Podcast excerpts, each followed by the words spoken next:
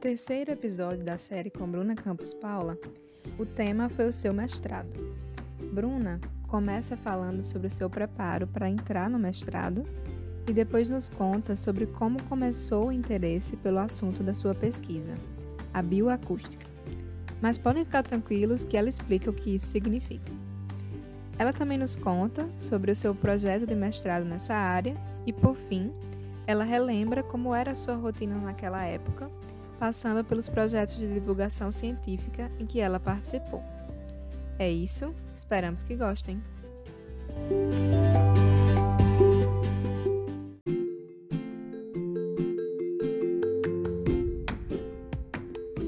Beleza. Aí você falou que é, quando estava terminando biologia, você já começou a pensar no mestrado, né?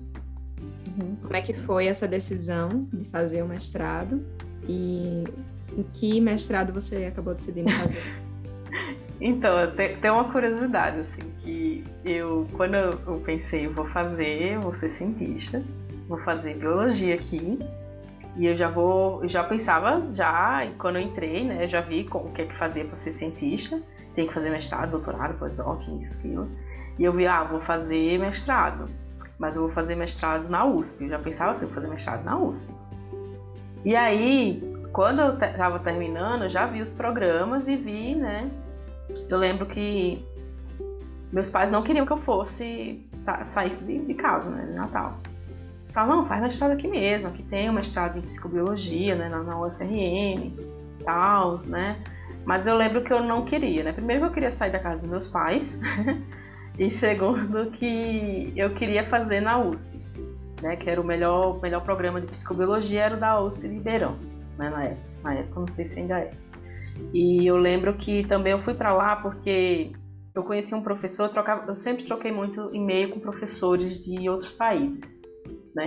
Sempre troquei, eu, eu, faço isso. Por mais que seja ingênuo da minha parte, eu faço, eu converso com eles. Olha aí, o que, que, você acha disso? E eles conversam comigo, né? A gente troca muita mensagem, muitas informações. E aí eu lembro que tem um professor, é, o Daniel Blumstein, que é da Universidade da Califórnia, que ele é da minha área, né, de acústica, mas ele faz a, trabalho em outras áreas também. E eu lembro que eu perguntei para ele, professor daqui do Brasil, quem que você me recomenda para trabalhar com bioacústica, né? Aí ele me falou os nomes e falou o nome da professora Patrícia Monticelli, que é daqui daquela da USP de Ribeirão Preto. E é do programa que eu já estava querendo fazer. Ah, então ela mesmo entrou lá. Eu entrei em contato com ela, ela me aceitou, assim, ah, faz a prova, fiz, passei. E foi isso. Vim com a cara e coragem. Aí você foi pra Ribeirão. Ribeirão Preto? Fui pra Ribeirão Preto. Sim.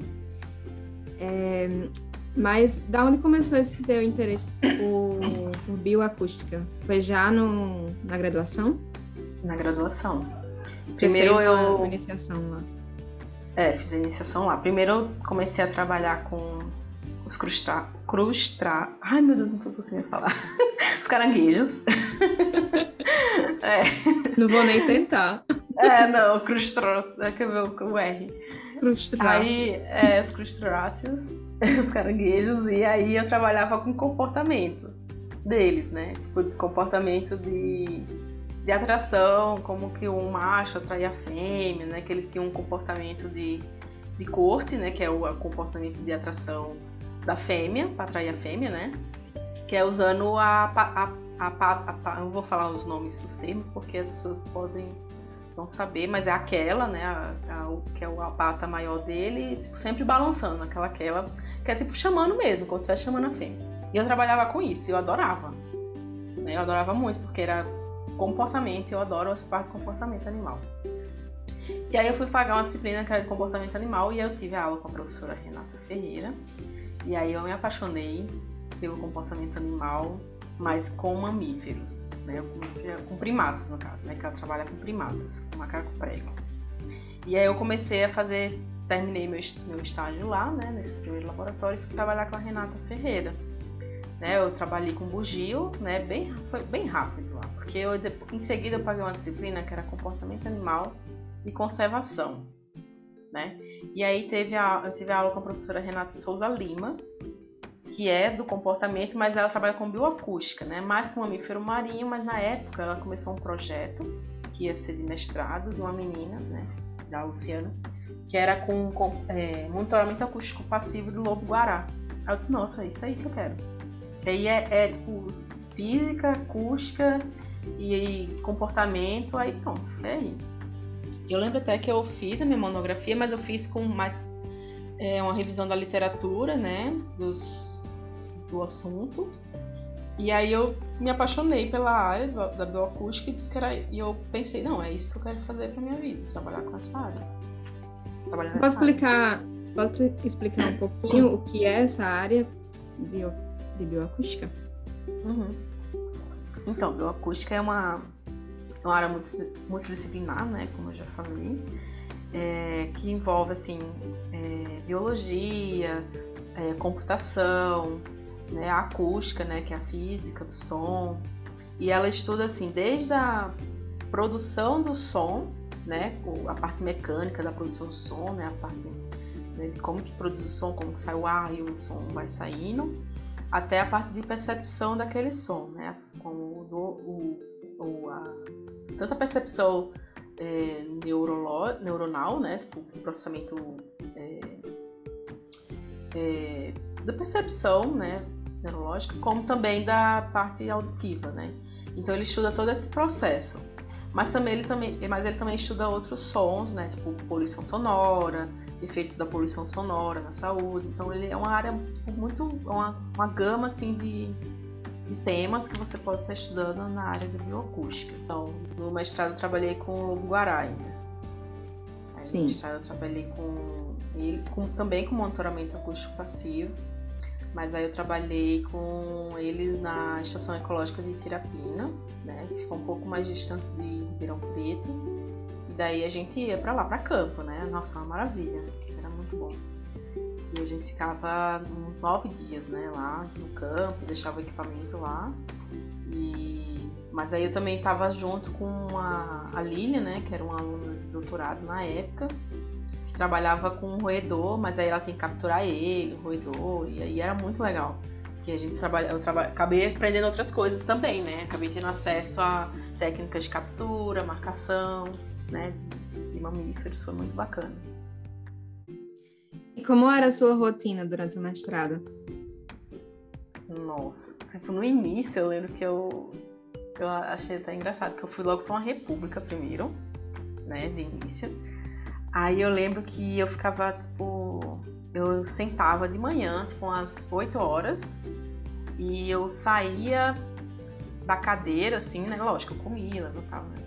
Mas eu terminava meu, meus estudos, que seja, se assim, eram umas 9, 10 horas da noite. Eu ficava só estudando.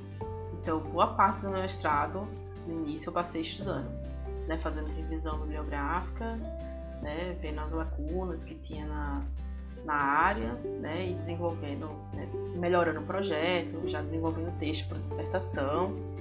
E essa foi minha rotina inicial. E depois que começou o campo, aí ficou mais interessante, né? Porque eu ia para campo, aí depois a gente chegava e tinha que descarregar os equipamentos, aí tipo, tinha um outro processo.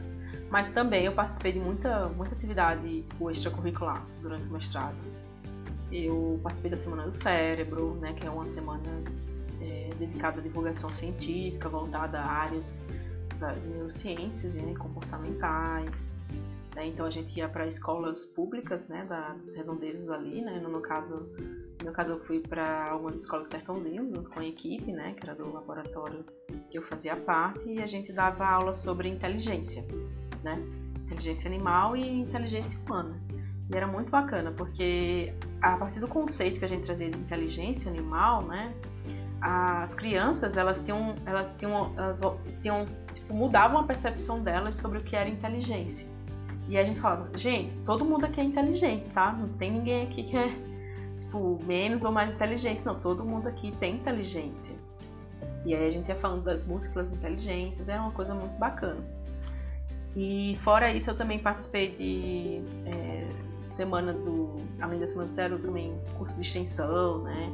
E daí eu consegui aplicar um pouco mais da minha área, eu apliquei um pouco mais da sensibilização sonora, que aí você fica, deixa as pessoas com tapada, você deixava elas em, em, diferentes contextos de som e pedia para elas escreverem isso depois. Era muito legal. Então eu participei de bastante atividade extracurricular também é, durante o mestrado. Nesse pouco tempo, né? Que, mas deu para fazer bastante coisa. Durou dois anos seu mestrado?